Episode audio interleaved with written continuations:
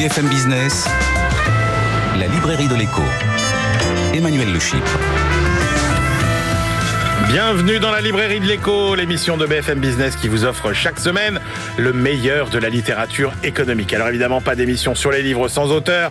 Nous les recevrons dans la première partie de l'émission et puis vous retrouverez vos critiques attitrés. Jean-Marc Daniel, Christian Chavagneux. Oh, ils ont choisi des BD aujourd'hui, mais vous allez voir, des BD bien denses. Et puis nos chroniqueurs, Benaouda Abdelhaim, notre globe-trotteur. Et puis euh, Alexandra Paget, aujourd'hui notre bibliothécaire pour voyager dans le temps. Mais tout de suite, on accueille nos invités.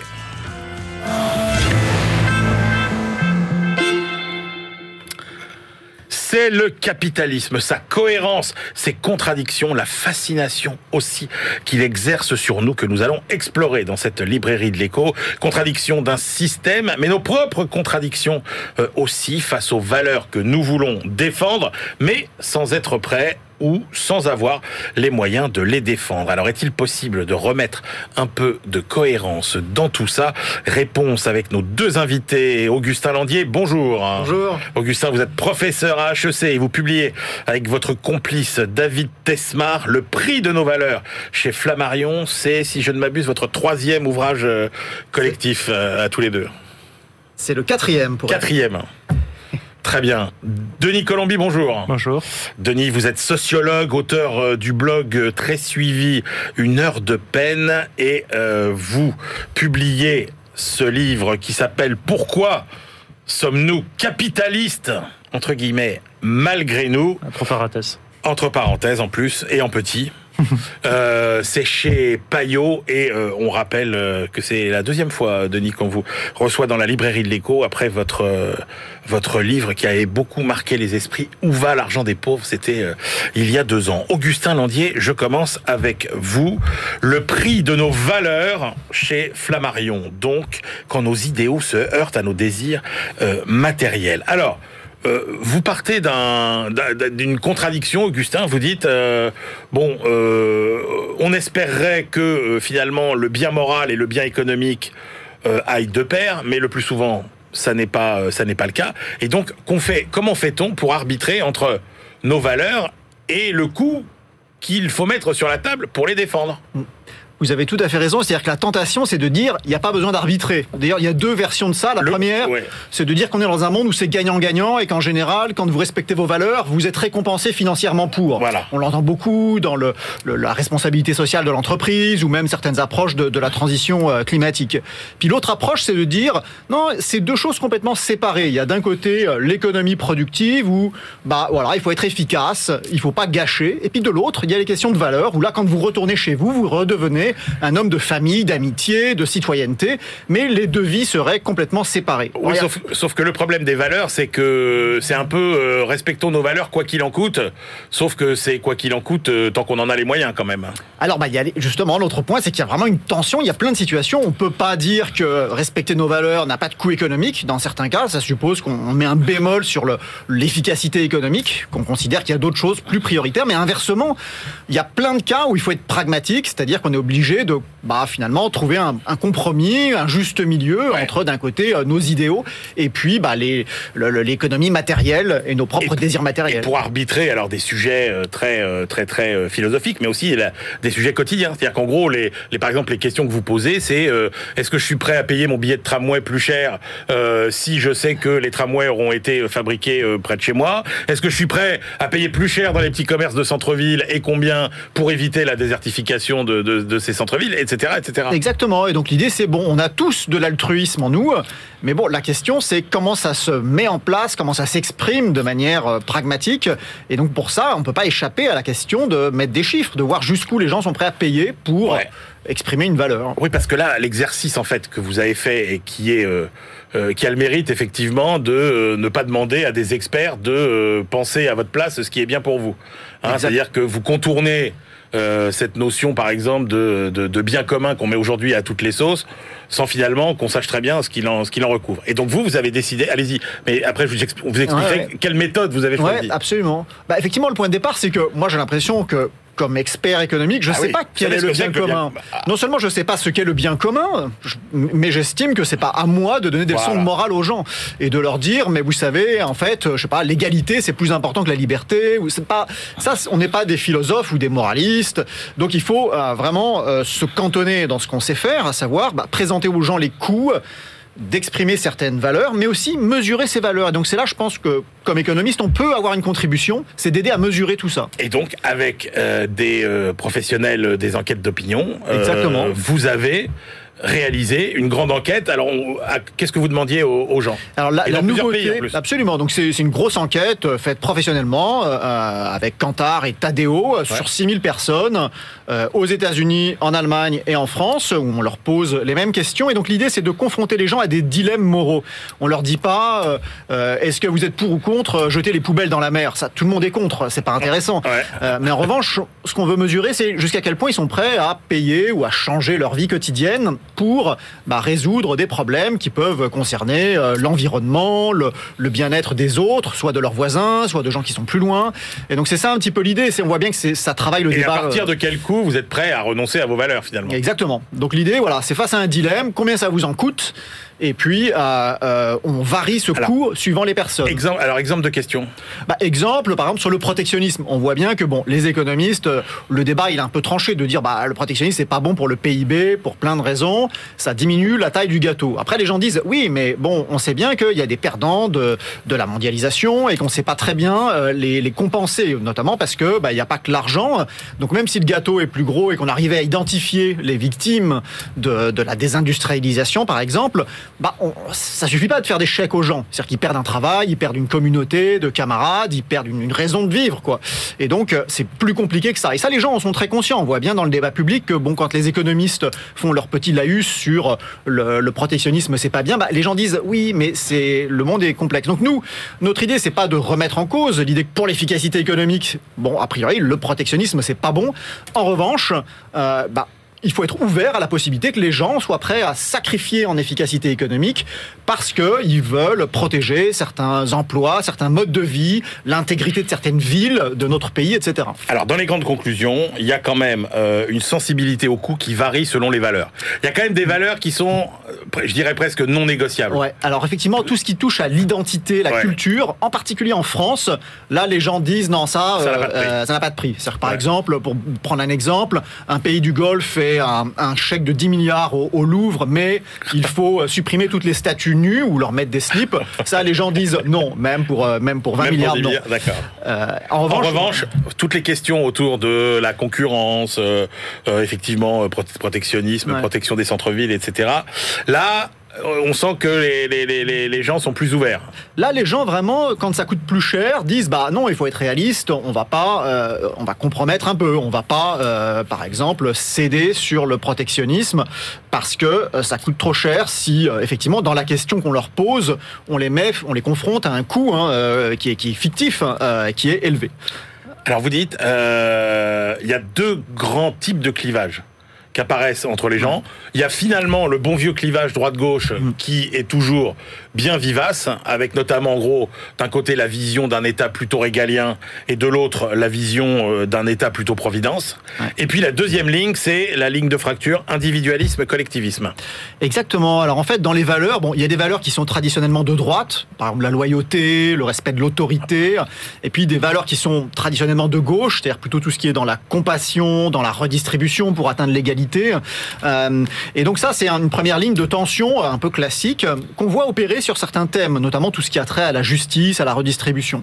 Mais en revanche, on voit que sur plein d'autres thèmes, comme le protectionnisme, les limites à la concurrence, est-ce qu'il faut protéger les petits commerces, là, ce qui compte, c'est pas cette dimension-là, c'est que c'est ni de droite ni de gauche, mais c'est plutôt le niveau d'individualisme des personnes. C'est-à-dire dans quelle mesure est-ce que je mets ma personne avant le groupe ou plutôt l'inverse? Est-ce que je suis prêt à m'effacer devant le groupe?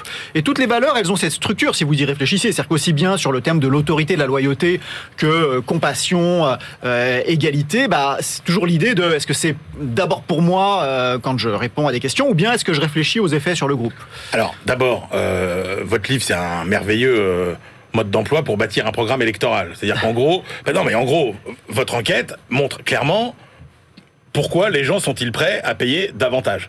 Et ça, c'est quand même intéressant. Mais il y a un autre aspect que je trouve encore plus intéressant. C'est que la question fondamentale que vous posez, c'est la question de l'agrégation des préférences individuelles, finalement.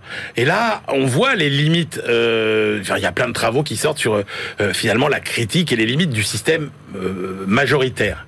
Et alors là, vous proposez euh, plein de façons différentes de donner son opinion, de dégager des, euh, des tendances. Et alors là, euh, j'avoue que j'étais, je ne m'attendais pas à trouver ça dans, dans votre livre, euh, parce que là, c'est quasiment de la science politique, quoi.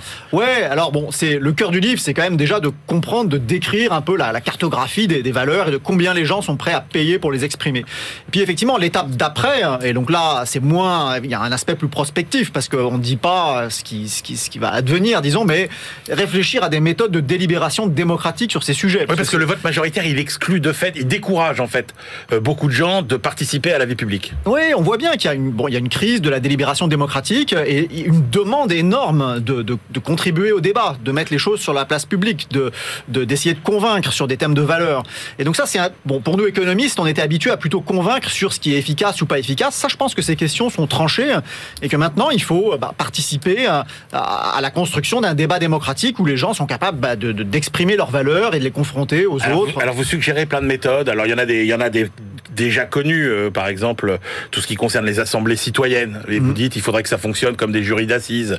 Euh, vous faites le, le vote par, euh, on vote par classement, c'est-à-dire on classe ses préférences. Et puis alors, il y a vous que je ne, j'avoue que je ne connaissais pas ce que vous appelez le vote quadratique. Oui, alors le vote quadratique, c'est une idée assez puissante qui est de dire on devrait tous avoir une sorte de budget de vote citoyen, mais choisir comment on le dépense pour que les causes sur lesquelles on a soit des idées où on est très convaincu, soit c'est des sujets qui sont très importants pour nous, bah, pour qu'on puisse peser plus dans le débat. C'est-à-dire pour faire vite, ouais, moi par exemple, est-ce qu'il faut réintroduire des animaux sauvages dans les montagnes françaises?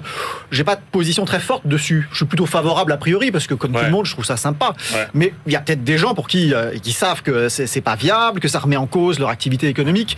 Donc c'est évident qu'ils doivent peser plus dans ces débats. Et donc l'idée, c'est si chacun a son budget, bah, il va décider de l'allouer, de mettre plus de votes, plus de droits de vote sur les sujets où euh, vraiment il veut peser beaucoup parce que c'est important pour lui, parce qu'il a une conviction euh, très forte. Et donc ça, ça, ça, changerait un petit peu la donne. Ah bah, radicalement. Mmh. Notamment, c'est une manière de décentraliser aussi un petit peu de manière indirecte, c'est-à-dire de faire en sorte que les gens qui sont localement très concernés par un sujet aient plus de poids sur les décisions qui les concernent. Ouais, vraiment euh, passionnant passionnante aussi euh, la façon dont euh, Denis euh, Colombi vous avez décortiqué finalement le système capitaliste avec quand même cette question pourquoi sommes-nous tous euh, capitalistes? Mais alors vous dites malgré nous, pourquoi malgré nous? Ben, malgré nous, parce qu'en fait, tu en regardes les positions de la plupart des personnes, des choses qui s'expriment, il y a, y a pas mal de critiques et le, le, vers le capitalisme. En fait, le capitalisme, c'est un système qui est extrêmement facile à critiquer. T'as as, l'absolu, il, suffit souvent de le t'écrire. C'est-à-dire, de t'écrire un peu le fonctionnement de l'économie tel qu'elle est aujourd'hui. On peut très facilement montrer qu'on a déjà, qui travaillent à des emplois qui sont pas très intéressants, euh, qui consacrent énormément de temps, qui s'usent la santé, et tout ça pour faire gagner de l'argent à quel but à gagner encore plus après. En fait, on a beaucoup, si on regarde même simplement la production littéraire, cinématographique, il y a énormément de livres, de films, de romans, de fiction qui finalement peuvent se lire comme des critiques du capitalisme, juste des choses qui sont assez, assez inattendues. Si on regarde le film adapté des Lego, le, le ouais. Lego, la crotte à voiture, ouais. c'est un film avec un message anti-capitaliste où on a le méchant Lord Business qui veut tuer l'imagination ah ouais. déjà. Et c'est pourtant une publicité chez pour les Joe, heure quarante. Donc c'est un film à la fois profondément ouais. capitaliste et qui porte cette chose atypique. Mais vous dites qu'il y a quand même. Alors d'abord, il y a un problème de sens. C'est-à-dire, euh, vous employez cette phrase qui est, euh, en gros, le capitalisme, on a l'impression de perdre sa vie à la gagner. Voilà. Hein, il y a une chanson, je ne sais pas si vous connaissez Orelsan, mais il a, il a une chanson exactement comme ça, où il dit euh, T'as besoin d'une voiture pour aller travailler, tu travailles pour rembourser la voiture que tu viens d'acheter. Euh, tu vois le genre de cercle vicieux. Voilà, c'est ce. On, on, c'est très facile. Je voulais partir de là. C'est très facile de critiquer le capitalisme. Ouais. Et ces critiques sont assez largement partagées, finalement. Et pourtant, c'est un système qui se maintient, qui continue et euh, auquel on adhère pas forcément avec une attention fraîche et à, et à tiers. On, on se re- peu de chats finalement se revêtit. Il y a petit troupe de libertaria peut-être qui vont se revêtir vraiment. On veut du capitalisme, c'est super.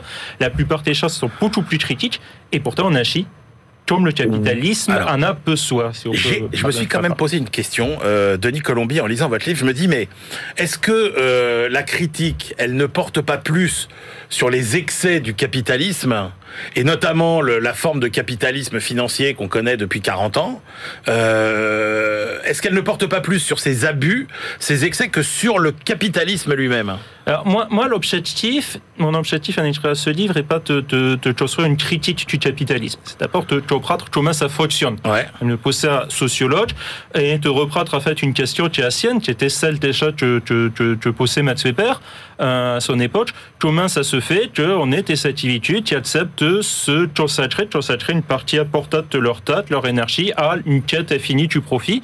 Lui a donné une explication via la religion. Il montrait qu'en fait c'était pour tes motivations religieuses. Est-ce que Euh, c'est pas le fait que c'est le seul système qui vous permet au final quand même, sans alors sans aller chercher la quête de profit euh, euh, délirante, mais juste de vivre mieux quoi? Alors, c'est c'est un système qui a produit, qui produit euh, une certaine richesse. Est-ce que c'est le seul système qui le permet? C'est plus compliqué de répondre à cette question-là.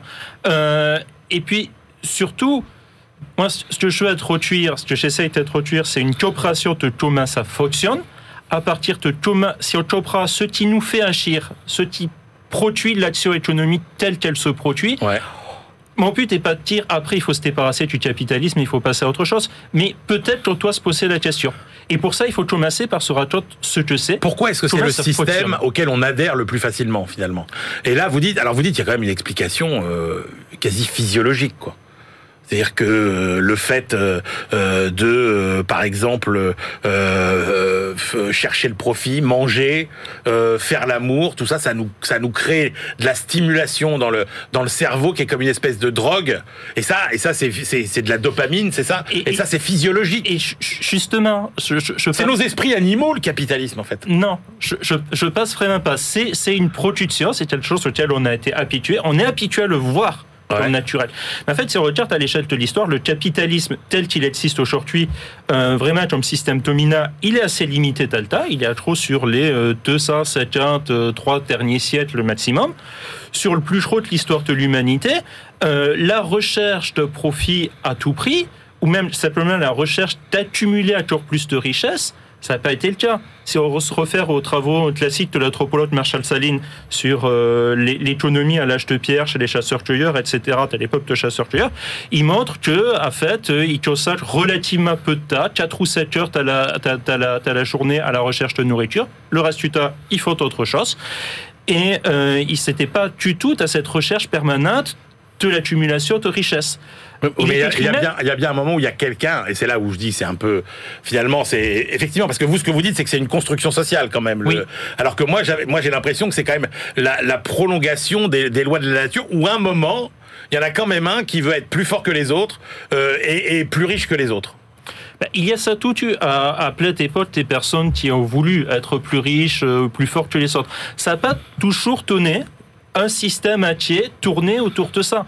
Ça a pu donner parfois des guerriers, ça a pu donner à certaines époques des guerriers, ça a pu donner parfois des commerçants, mais pas toujours, et qui ne s'étaient pas forcément à la sable de la société.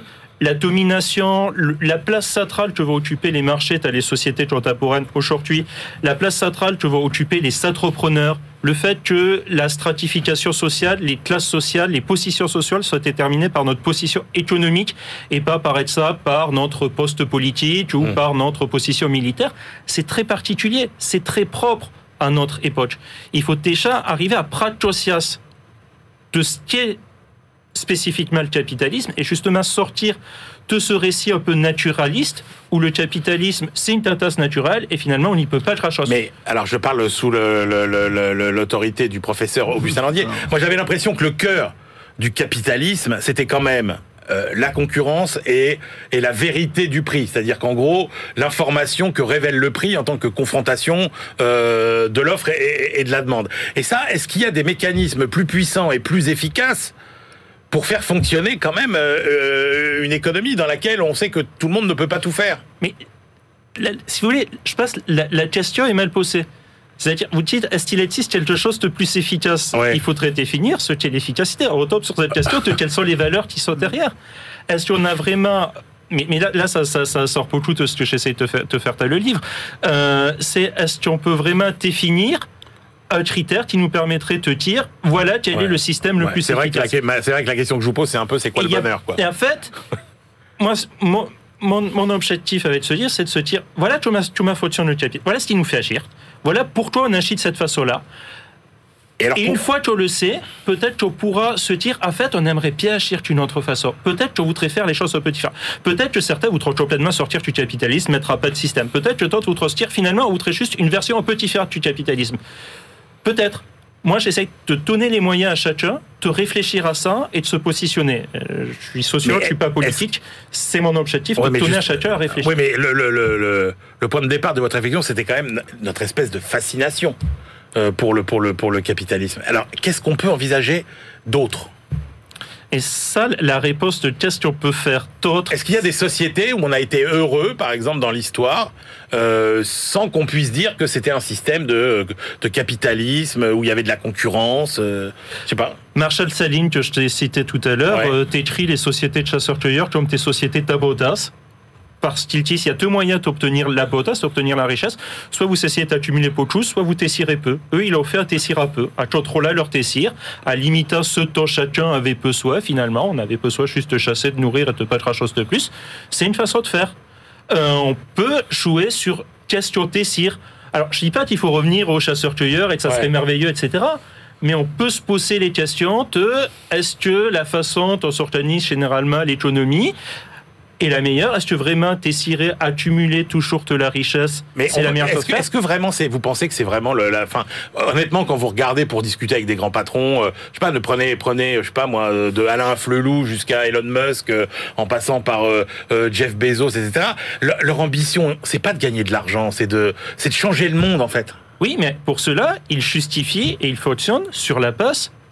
Et il s'entraîne avec tes travailleurs, tes consommateurs, t'as la quête du profit. T'as le but de gagner de l'argent. Si Elon Musk arrive à, euh, mobiliser tes travailleurs, tes ingénieurs, tes ouvriers pour construire tes satellites, c'est parce que ceux-là sont motivés par l'argent.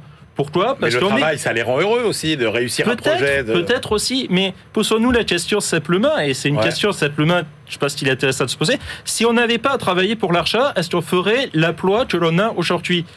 Moi, peut-être, et à tort, je suis pas sûr, que j'enseignerais de la même façon ou autant aux mêmes personnes, ou à les mêmes cotitions. Et pas forcément, euh, et, euh, tout le monde ne le ferait pas, ou alors il faudrait payer les chats différemment, ou alors il faudrait les motiver différemment. Après, c'est toujours la difficulté de, il faut bien gagner sa vie, quoi. C'est ça, Ouais. c'est ça. Mais, mais la question du sens, vous la posez aussi. C'est-à-dire le sens à la fois dans ce qu'on consomme et le sens dans ce qu'on dans ce qu'on fait comme euh, comme travail. Oui, ben, il y, a- il y a les deux. Si demain on n'avait pas besoin de travailler pour vivre, on continuera à travailler, mais on travaillerait sûrement très différemment Ouais. et pour produire autre chose. Ouais.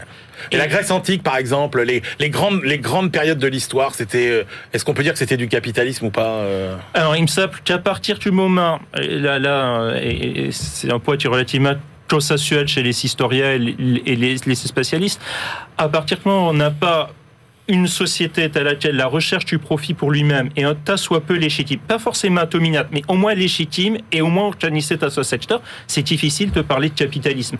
Il y a eu des sections capitalistes, des entreprises capitalistes tout au long de l'histoire, c'est-à-dire des entreprises, des organisations qui recherchaient le profit pour le profit, mais qui souvent étaient limitées à le temps et à l'espace, c'est-à-dire c'était à un lieu particulier, c'était sur certains marchés, euh, souvent les marchés au lot court, les marchés, euh, le commerce avec les trachés, pas avec, euh, le, le- le- pas avec les proches. D'accord. Donc là, il n'est pas légitime à mon sens de parler de capitalisme. Augustin Landier, qu'est-ce que ça vous inspire euh, Ah, bah, euh, deux, ces, réflexions euh, sociologiques bah, deux choses. Quand on relit les anciens, il y a eu, au moment bon, de Montesquieu, Adam Smith, l'idée que finalement, cette passion du profit, euh, qui est une passion un peu terne, un peu triste, un peu, un peu triviale, a l'avantage, disons, de tuer les mauvaises passions. Et donc il y avait cette idée, c'est l'idée du doux commerce chez Montesquieu, Adam Smith le présente aussi à sa manière, mais cette idée que finalement, bah voilà quelque chose où les, humains en fait ont ces, passions euh, destructrices qui sont euh, de, voilà de se battre, de vouloir dominer, et que c'est finalement une manière constructive de l'exprimer. Cette, volonté de construire des empires, bah, parce que j'arrive à, vous, à produire un bien qui est un petit peu euh, plus efficace, un peu plus mhm. attirant que le bien de l'entreprise voisine. Donc ça, cette idée, je la trouve, trouve intéressante. Et puis aussi, euh, elle, met en valeur le fait que finalement, la force du capitalisme, c'est d'arriver à résoudre la question d'optimiser l'efficacité de manière. C'est là, c'est là que c'est dur de trouver un substitut, disons. C'est le fait que, bah, effectivement, il y a peut-être des métiers que j'aime beaucoup, mais où je suis vraiment pas bon. Et donc le capitalisme me pousse à aller plutôt vers les choses où je suis bon, même si finalement, c'est pas dans l'absolu ce que je préfère. Ça, je, je trouve que c'est quand même une force, disons, de, d'arriver à exprimer la valeur efficacité à son maximum. Et puis il y a d'autres choses, évidemment, dans la vie que l'efficacité. Donc c'est là que tout le débat commence. Merci beaucoup, messieurs, pour ces réflexions passionnantes. Je rappelle donc vos livres. Denis Colombi, pourquoi sommes-nous capitalistes? Entre, guillemets, non, entre parenthèses, malgré nous euh, chez Payot, euh, Augustin Landier et David Tesmar, le prix de nos valeurs chez Flammarion. Euh, on se retrouve dans quelques instants pour la deuxième partie de cette librairie. BFM Business, la librairie de l'écho. Emmanuel Le On se retrouve pour la deuxième partie de cette librairie de l'écho. Nous la clôturerons comme de coutume avec nos chroniqueurs. Benaouda Abdedaïm, notre globe-trotteur, euh, Alexandra Paget, aujourd'hui notre bibliothécaire. Mais tout de suite, on retrouve nos critiques attitrés.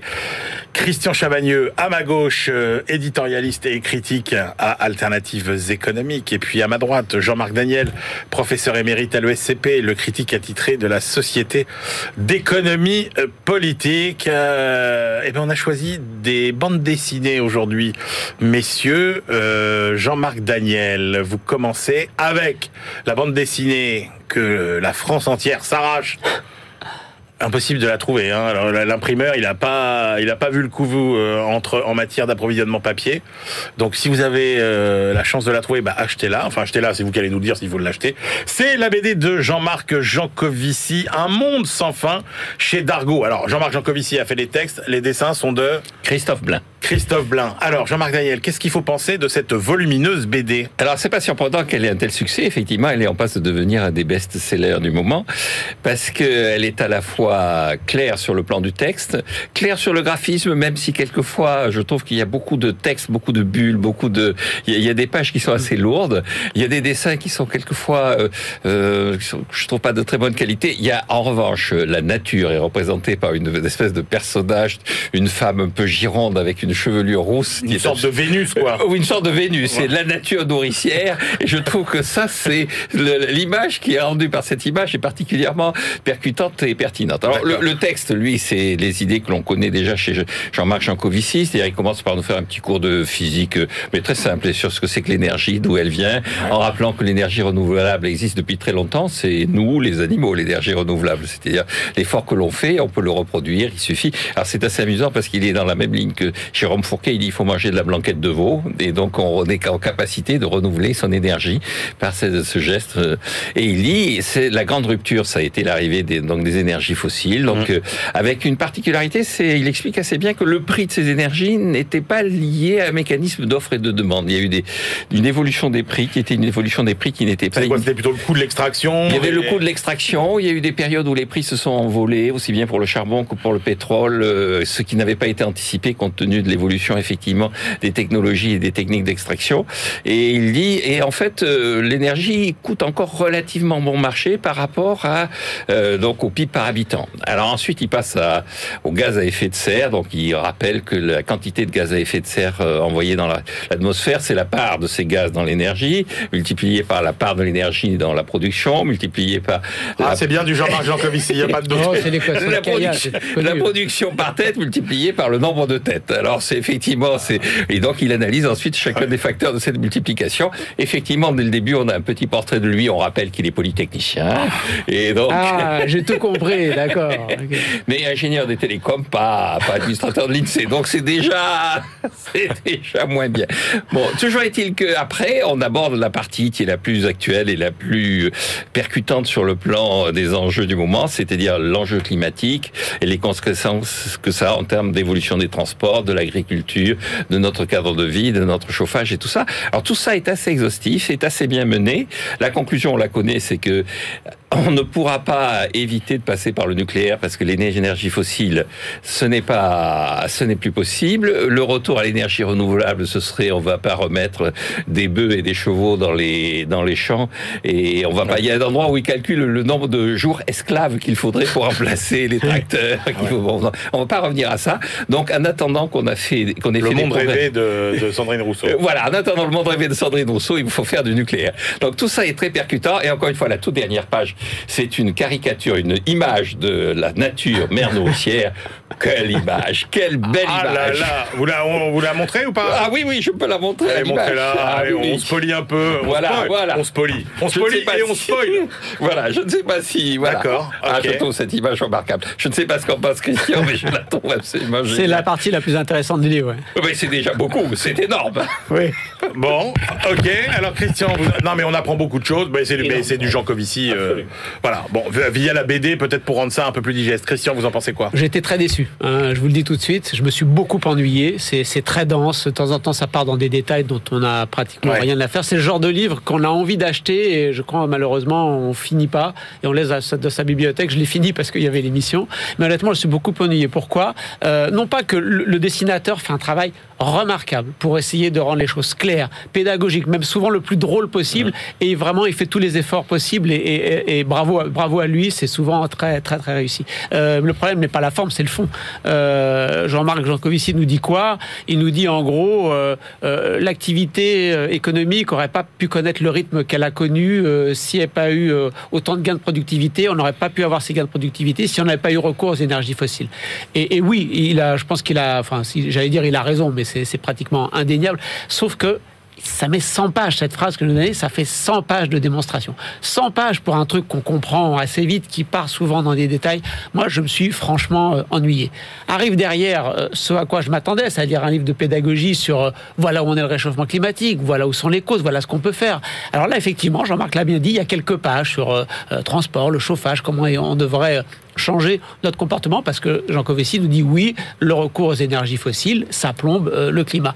Mais là, suivent 40 pages, 40 pages sponsorisées par EDF sur il n'y a qu'une seule solution, c'est le nucléaire. On connaît Jean-Marc Jancovici, il n'y a pas de surprise, on sait qu'il développe cette euh, réponse depuis très longtemps. Il y a 6-7 ans, j'ai envie de dire, on aurait pu dire Peut-être qu'il a raison. Est-ce qu'on peut faire autrement? C'est loin d'être évident. Mais depuis, on a eu les scénarios de l'ADEME, de l'AIE, de RTE, les travaux scientifiques de Philippe Quirion. Ça fait quand même un paquet de gens qui sont pour ma part, je pense, au moins aussi compétents, Jean-Marc Jancovici, sur le sujet, et qui nous disent un scénario 100% renouvelable, euh, peu dangereux et euh, moins cher, ou pas plus cher en tout cas, ou pas beaucoup plus cher selon les scénarios que le nucléaire, c'est possible. Donc, il y a quand même plein de gens euh, qui sont au moins aussi compétents que Jean-Marc Jancovici qui nous disent que... que c'est au prix de, de sacrifices. Non, non, non, non, non, mais, allez le- voir, mais- allez mais voir, allez voir les scénarios. Je ne vais pas débattre avec vous, laissez-moi juste terminer ma... ma- c'est ma- inenvisageable. non, non, mais il y a plein de, de scientifiques qui disent que c'est envisageable. Cette semaine encore, on a eu euh, une lettre très longue de quatre responsables, anciens responsables de la sortie nucléaire aux Ah oui. États-Unis, en Allemagne, aux États-Unis, euh, euh, euh, au Royaume-Uni, un expert nucléaire français, qui sont, je pense, aussi bons connaisseurs que Jean Covici du sujet, qui nous disent le nucléaire n'est pas la réponse au réchauffement climatique. Donc, allez voir leurs arguments. Bref, c'est quand même un paquet d'experts qui disent l'inverse. J'aurais trouvé sympa que Jean-Marc Jancovici dise ces gens-là, qu'ils connaissent sûrement, ils connaissent leurs travaux, voilà leurs arguments, je suis contre, voilà pourquoi, voilà pourquoi, mais voilà, on a juste un professeur qui nous assène sa leçon, c'est comme les parents qui disent, oh, aux enfants, tu m'écoutes et, et tu ne dis rien, et à la fin, à la fin du livre, quand il nous explique que tout ça, en fait, est dû à une petite partie de notre cerveau qui nous pousse à l'achat impulsif, franchement, je m'attendais à beaucoup mieux que ça. Bah, C'est-à-dire s'il n'y a pas la pédagogie qu'on peut attendre de la BD, parce que c'était ça la valeur ajoutée. Non, Jean Covici à lire, c'est compliqué. Il y a de la Il y a pédagogie. la pédagogie. Ouais, mais c'est clair. mais- Bon, allez, il faut passer à la suite. faut passer à la suite. Messieurs, avec le choix de Christian Chavagneux, on parle cette fois-ci, là encore une BD, Le piège américain, Christian, chez Delcourt. Euh, qu'est-ce que c'est que ce piège Et américain ben là, pas, pas, pas d'idée, pas de grande analyse intellectuelle, c'est juste un récit. Un récit de quoi? De Mathieu Aron, journaliste investigation euh, à France Inter, qui va nous raconter non pas sa propre vie, mais celle de Frédéric Pierucci, cadre d'Alstom, qui, euh, dans le cadre du business à il était plein de fois aux États-Unis, il va aux États-Unis, et là, il peut à peine sortir de l'avion, il peut même pas sortir de l'avion, il est arrêté. Et c'est dessiné par Hervé Dufault. dessiné par. Voilà. Il, est, il, est, il est arrêté, il comprend pas pourquoi. On lui dit Mais vous avez contribué il y a une dizaine d'années à une opération de corruption en Indonésie. C'est vrai. Euh, D'ailleurs, Alstom euh, corrompt beaucoup partout dans le monde. Il le sait, c'est vrai. Mais nous, ce qu'on veut, c'est Patrick Cron. C'est le PDG euh, d'Alstom. Alors, ce qu'on vous propose, c'est vous dites rien, vous retournez chez Alstom, vous nous servez de taupe et tout va bien. Il refuse et là commence son calvaire. Il va en prison, il comprend pas pourquoi. Petit à petit, on va s'apercevoir que d'autres hauts cadres d'Alstom, on remonte de plus en plus près de Patrick Cron, sont arrêtés aux États-Unis et on leur met la pression. Pourquoi? Pour, pourquoi? Parce que General Electric veut racheter Alstom et que General Electric, Ah, ouais. on n'est pas dans le monde de la concurrence pure et parfaite. General Electric s'appuie, fait un- une guerre économique en s'appuyant sur les services secrets, sur la justice américaine pour faire pression sur Patrick Cron. Alors la façon dont Patrick Cron est présenté dans la BD est pas du tout à son honneur puisqu'on nous dit qu'il lâche euh, tous tout, tout, tous ses hauts cadres. Il va négocier en secret la vente euh, d'Alstom parce qu'il va récupérer à titre personnel 4 millions d'euros. Quand Arnaud Montebourg, qui est ministre à l'époque, s'aperçoit ça, il le fait venir en disant mais euh, pourquoi vous n'êtes pas venu me voir? Si vous aviez de la pression On aurait pu essayer de trouver une solution européenne avec Siemens, avec euh, des, Européens, si vraiment vous voulez vendre. Cron l'envoie balader. Du coup, Montebourg va voir, euh, va voir François Hollande, qui est président de la République, et là, il a un jeune secrétaire général adjoint de l'Élysée qui s'appelle Emmanuel Macron, qui et il lui dit Qu'est-ce que tu veux faire? Il dit bah, En attendant qu'on ait Siemens et tout ça, on peut nationaliser. Macron lui dit Tu crois au Venezuela? Donc voilà, refus total du, politique. On a toute la vie, toute la galère de Pierucci en prison, qui est dans pas du tout dans une prison VIP, qui file dans un dortoir, mais aidé par un Français. Donc il va réussir à supporter à peu près ça. Finalement, il est condamné deux ans et demi de prison et aujourd'hui, il est tranquille. Au moment où la cellule d'investigation de France Inter essaie de passer toute cette enquête, il y a la pression d'Alstom pour éviter. Et puis Mathieu Aron, au moment où il écrit un livre, avant d'écrire cette BD, son ordinateur est volé, son appartement est fouillé. On est vraiment dans un monde très particulier. Jean-Marc Daniel. Ah Oui, c'est la version en BD d'un livre qui est d'ailleurs, quand nous avions déjà eu, je crois, l'occasion d'aborder ici, je ne me souviens plus si c'était ici ou si c'était dans un autre cadre. Ouais. Mais alors je trouve que le livre était plus prenant dans la partie prison américaine. C'est assez difficile de rendre compte Ouais. de la souffrance de l'individu parce qu'il y a quand même trois, trois histoires emboîtées en fait dans ce livre. Il y a l'histoire autour d'Alstom, de la corruption, donc le, le- le procès à charge de Patrick Ron, qui est pas toujours très convaincant. Il faudrait avoir un peu plus de détails. Et on a l'impression qu'il y a vraiment des gens qui sont très corrompus, très naïfs, et de l'autre. de- Ensuite, il y a la justice américaine. C'est, je vous vous souvenez de Jean-Pierre Levat qui avait écrit un livre sur euh, ses déboires seul à la justice américaine, et il mettait ça en parallèle avec l'aveu d'Arthur London sur les procès staliniens. C'est effectivement assez saisissant. Le comportement et puis euh, la mauvaise foi, le chantage permanent, le, le- le jeu ambigu des avocats. En fait, cette vision de la justice américaine qui, pour une affaire de corruption entre la France et l'Indonésie, et, et ils s'en mêlent. Donc c'est c'est cette extraterritorialité de la justice américaine, ce protectionnisme judiciaire qui est vraiment à la fois inquiétant et qui est assez bien montré. Et puis donc il y a la vie en, en- en prison. Donc là, dans le livre, c'était plus prenant parce que euh, là, dans la- même si le dessin est d'une espèce de pureté, c'est Ouais. en noir et blanc, il n'y a pas de couleur, c'est un dessin presque hyper réaliste et, et- et c'est assez difficile de rendre vraiment la souffrance. Le personnage du, du co-détenu qui est un ancien de la Ouais. French Connection est assez est assez bien rendu. Il a en plus il a une un visage, une tronche, j'allais dire, qui est une tronche de, de, de- qui le rend très sympathique. Donc c'est un livre intéressant, mais il y a encore quelques faiblesses pour la bande dessinée, je pense. Merci. Merci, messieurs. Allez, on retrouve euh, notre bibliothécaire du jour, Alexandra Paget. BFM Business, la librairie de l'écho. Les livres d'hier et de demain. Bonjour Alexandra. Bonjour Emmanuel. Alexandra Paget, euh, journaliste à la rédaction de BFM Business. Alors là, vous allez nous, nous brasser une longue période. Gagner ou perdre une histoire des civilisations par William euh, Bonner. Quand est-ce que commence exactement cette histoire des civilisations, Alexandra? Alors William Bonner, Emmanuel, il le situe au premier meurtre significatif, c'est-à-dire oui, le meurtre euh, d'Abel par Cain. Ah, ah. Et il le lie au mythe d'Eros et de Thanatos. C'est-à-dire qu'en gros, euh, pour lui, l'Eros qui lie les gens, normalement, les humains en général, perd devant le thanatos, c'est-à-dire ce qui les pousse à s'entretuer et euh, dans une règle qui confine à dire que celui qui tue a raison et euh, que le meurtre, en l'occurrence, est légal. Même, il n'est pas légal, mais en tout cas, il est carrément encouragé. Tout ça jusqu'à un moment et à un autre tournant, c'est-à-dire euh, le moment où apparaît un autre Dieu, un nouveau Dieu. Ouais. Là, vous me voyez arriver. Donc, c'est Jésus-Christ, bien sûr, avec le fameux euh, tendre la joue droite euh, quand on t'a frappé la joue hausse ou l'inverse. Et euh, en l'occurrence, avec l'émergence de rapports, Emmanuel, gagnant-gagnant. C'est-à-dire qu'on arrête de se taper dessus. Ah d'accord. Voilà, le rapport gagnant-gagnant, c'est la thèse de, de, de l'auteur dans, dans ce livre.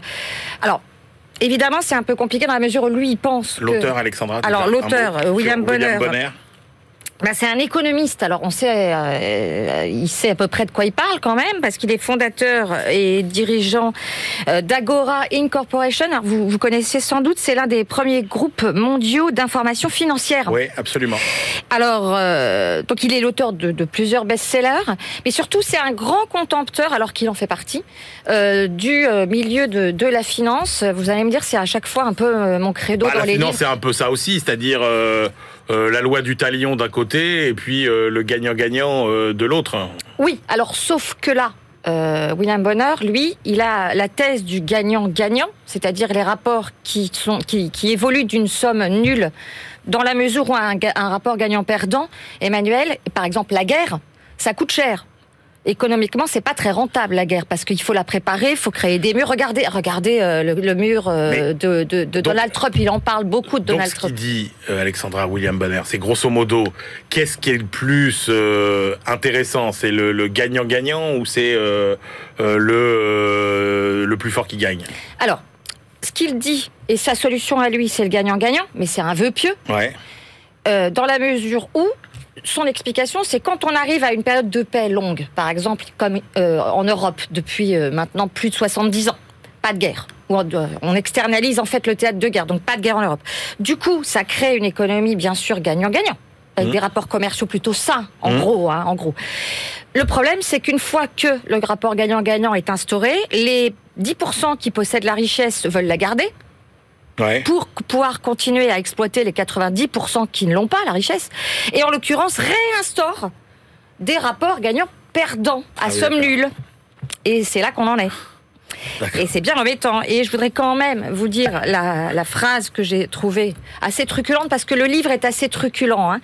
Euh, il, a, il a une façon d'écrire assez, assez, de- assez proche. Si le prochain pouvait croire à l'idée qu'il ne devrait même pas souhaiter que quelque chose de mal arrive à son autre prochain, à son Mhm. alter ego, même si le fils de pute est en train de s'enrichir, c'est toute la communauté qui en bénéficierait. Ouais. Donc une vision quand même euh, assez morale finalement. Où Alors- dit c'est plutôt rentable d'être euh, d'être bienveillant dans les dans les dans les rapports à la fois économiques et euh, et politiques. Exactement. Et puis lui, il a une, une vision aussi que moi j'ai trouvé assez, assez originale, j'y avais pas pensé, j'avoue. C'est que la morale, elle est économique. La morale bénéficie de l'économie. Exactement. Et l'économie. l'économie- Et donc et donc morale. Et donc morale. Merci pour cette conclusion. Alexandra Paget, donc, euh, pour le livre de William Bonner, Gagner ou perdre une histoire des civilisations. Eh bien, euh, on va continuer à parcourir le monde avec euh, notre globetrotter, Benahouda Abdelhaim. BFM Business, la librairie de l'écho. Les livres d'ailleurs. Bonjour Benahouda. Bonjour. Ah ben on commence avec un peu la même thématique, cette thématique de rivalité, euh, coopération ou affrontement euh, avec euh, commerce et droits de l'homme, la concurrence sino-américaine. Alors nous avons croisé ici deux traductions publiées en chinois. Cet essai a été publié exclusivement en Chine. Il a été rédigé par un féroce contempteur du libéralisme, le libéralisme au sens politique, Ouais. qui est professeur à l'université de Pékin. Il s'appelle euh, Jiang Chi Gong. Il propose euh, une vaste analyse théorique de deux conceptions complètement différentes, selon lui, de l'articulation entre commerce et droits de l'homme, celle des États-Unis face à celle de son pays, la Chine. L'auteur considère que l'Amérique a usé du discours des droits de l'homme afin de construire un système économique et commercial taillé sur mesure au service de leurs seuls intérêts. Washington a dirigé, selon lui, la formation de mécanismes de, négociation multilatérale tels que le GATT, le GATT qui est l'accord général sur le commerce et les, tarifs douaniers à l'origine de l'OMC, euh, en avançant euh, une notion d'équité euh, contradictoire de l'inégalité précédente qui était consubstantielle à, l'Empire britannique et de son système de, de libre-échange.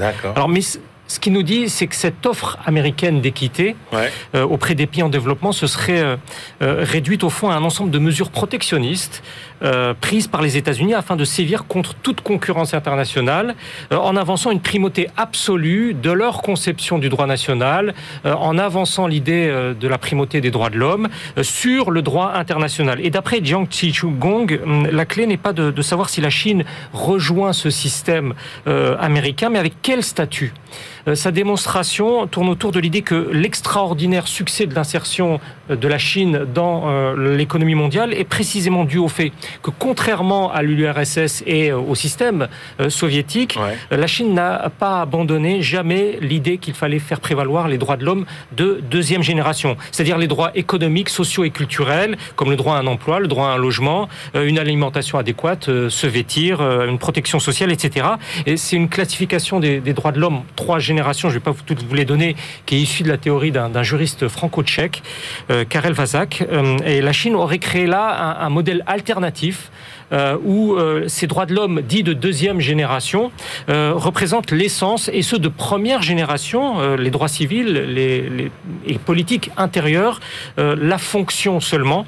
Et, et c'est ainsi qu'une voie chinoise pourrait subsister par-dessus celle des États-Unis. Passionnant, Belaouda. Eh ben tiens, on reste encore autour de cette thématique coopération ou compétition. Et là, euh, le papier s'appelle Coopération dans les activités spatiales et compétition entre grandes puissances. C'est le travail euh, collectif de trois euh, chercheurs de l'Institut Primakov sur l'économie et les relations internationales de Moscou, institut prestigieux. Alors leur recherche porte spécifiquement sur l'articulation entre questions économiques et questions militaires. Ouais. Ludmila Pankova et, et ses collègues plaident dans cette publication russe pour une pérennisation de la coopération spatiale américaine, quoi qu'il en coûte. Euh, le fait que celle entre la Russie et les États-Unis euh, n'ait pas été interrompue, malgré euh, tous les avatars de, mmh. de leur relation, euh, signifierait que des chances subsistent. Selon les auteurs, cette coopération spatiale, plus que jamais, devient une composante contraignante de la sécurité mondiale, comprendre indispensable. Euh, dans ces circonstances, on a ici une proposition russe euh, d'éléments théoriques et pratiques pour parvenir à structurer ce terrain d'entente spatiale euh, autour d'une définition qui convienne de part et d'autre des relations entre programmes civils, commerciaux et militaires, ainsi que ce qui relève du, double usage, c'est-à-dire civil et militaire.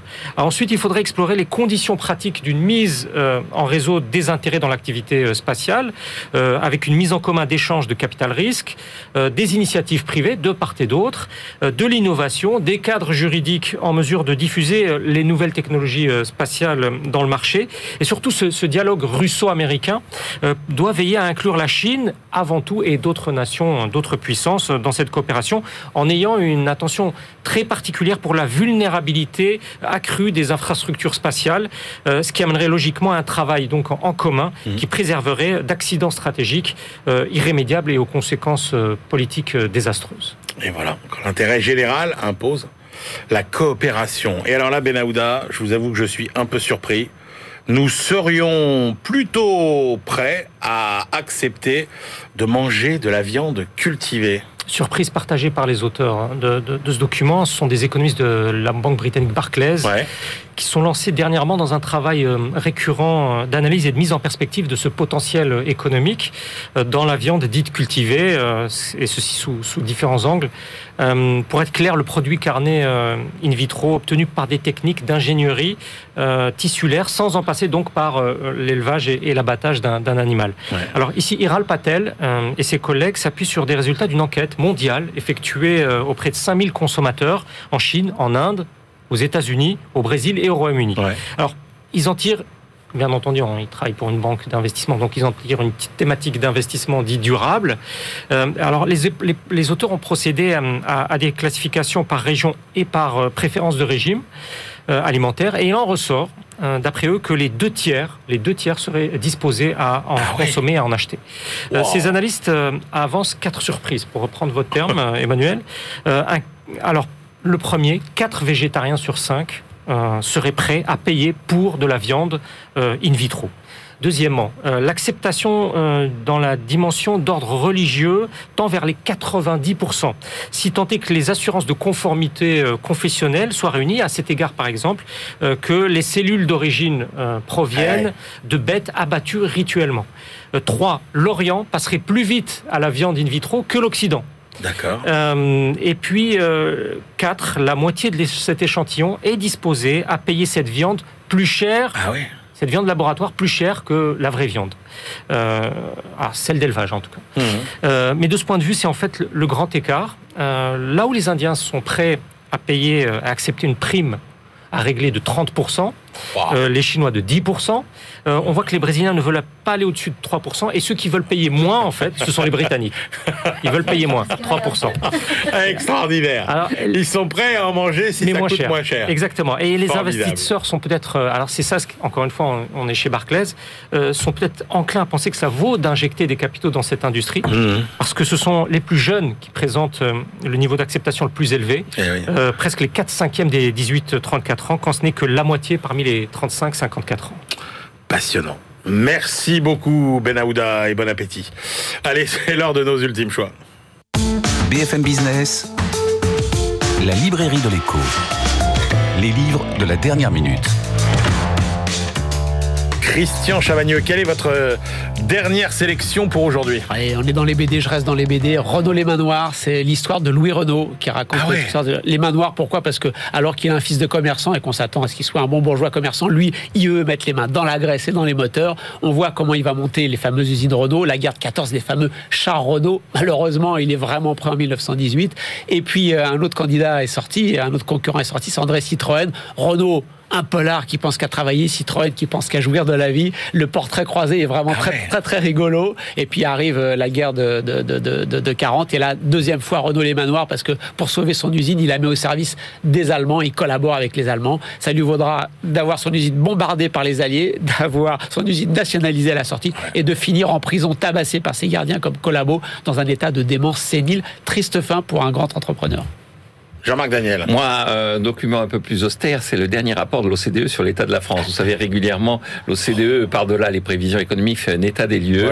Donc, on est à la veille de l'élection présidentielle, donc il y a la partie conjoncturelle qui oh, mérite un peu votre... Il n'y a rien de, nouveau dans tout ça. Il y a peut-être Le seul mérite de l'OCDE, c'est la persévérance dans la répétition des conseils, et oui, oui, mais ces conseils mériteraient d'être mieux, mieux appliqués. Et puis, il y a quelques éléments. Par exemple, ils font un état des lieux des collectivités locales. Ils disent que la France, c'est le pays où il y a le plus de municipalités par habitant, juste après les anciennes républiques de la Tchécoslovaquie. donc, pas euh, une découverte. Euh, non, je ne fais pas une découverte. d'accord. mais c'est, cela va sans dire, mais cela va encore mieux en le disant. Merci beaucoup euh, à tous les deux et on se retrouve la semaine prochaine. D'ici là, évidemment, bonne lecture.